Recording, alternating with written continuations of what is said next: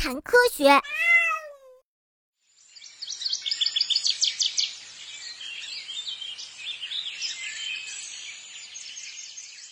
啾啾，来快点，我带你去一个好地方。呃，你这是要带我去哪儿啊？等等我，等等我，我这就来。蜜獾的引路者小蜜猎，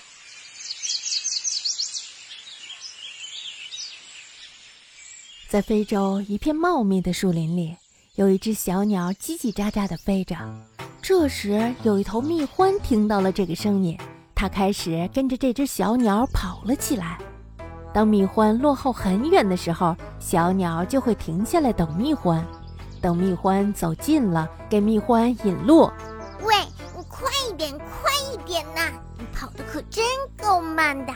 哦，知道了，知道了。这不，我已经来了。就这样，他们不一会儿就来到了一棵大树前。这棵大树的树枝上有一个小洞，蜜蜂们就在这个小洞里筑巢。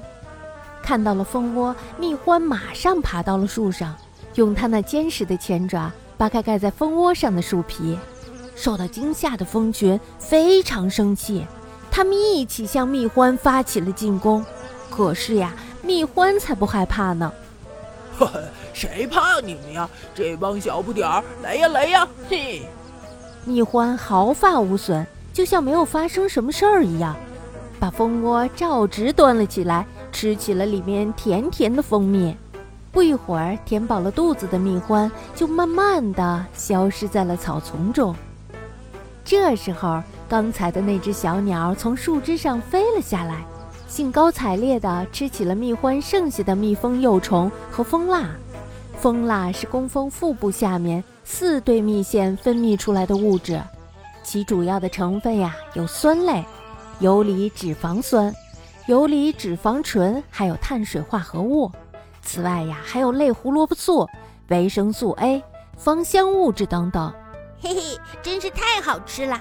和蜜獾合作最开心了。把蜜獾指引到蜂巢的这只鸟，原来呀就是小蜜猎。呃，那为什么小蜜猎会把好吃的蜂蜜都让给蜜獾，而自己只吃幼虫和蜂蜡呢？